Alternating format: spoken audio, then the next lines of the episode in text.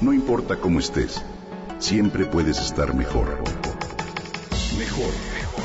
Con Vargas.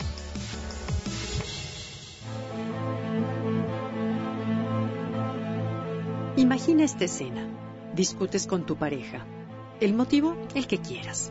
Desde que no sacaste la basura, o la reunión familiar del próximo domingo, quizá algún tema sin importancia que de pronto surge y con el cual uno de los dos no está de acuerdo.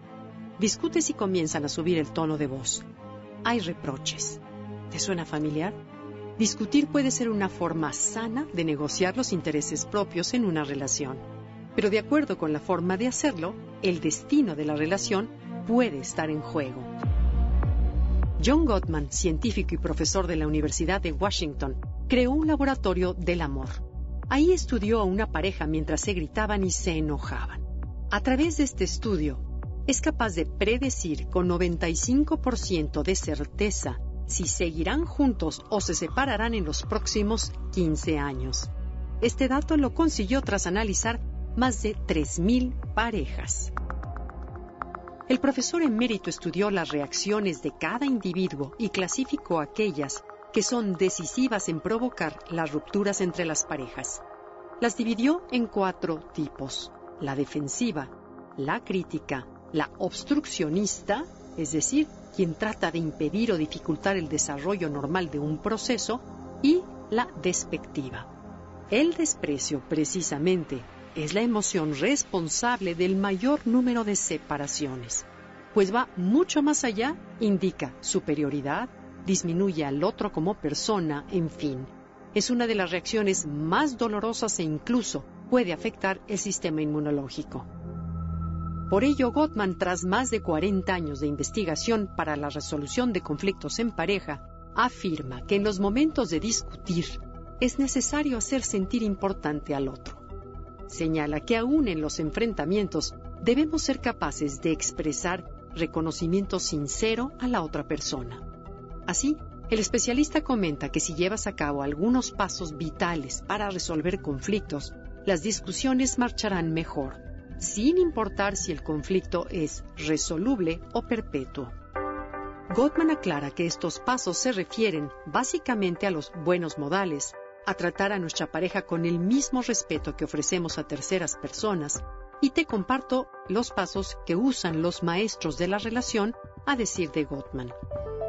Primero, tranquilízate a ti mismo y a tu pareja. Una discusión genera la sensación de estar agobiado emocional y físicamente, de sentirse víctima o indignado. En estas condiciones es poco probable tener una conversación productiva. Una vez que se tranquilicen ambos, la discusión será mucho más suave y segura. 2. Suaviza el planteamiento de la discusión. De acuerdo con Gottman, una discusión de conflicto se determina en gran parte por la forma en que se inicia. Procure evitar planteamientos plagados de violencia o señalamientos que en definitiva no te llevan a nada concreto, más que al simple hecho de herirse uno al otro. Ofrece y recibe intentos de desagravio. Un desagravio es la reparación por una ofensa o un daño. Un intento de desagravio puede ser marcado por gestos verbales o no verbales que ayuden a mantenerse en el camino suave de una discusión. Por ejemplo, buscar cercanía en la postura de la pareja, parar la acción, ofrecer disculpas o aceptar la responsabilidad. Después, escucha, pero escucha con el corazón. Ponte en su lugar, entiende sus sentimientos, tomen turnos para hablar y busquen soluciones comunes. Y por último, deja que el otro influya. Trata de buscar con tu pareja por lo menos una parte de lo que ambos coincidan y así demostrar la voluntad de ceder. De esta manera, las discusiones incluso pueden llegar a ser nutritivas.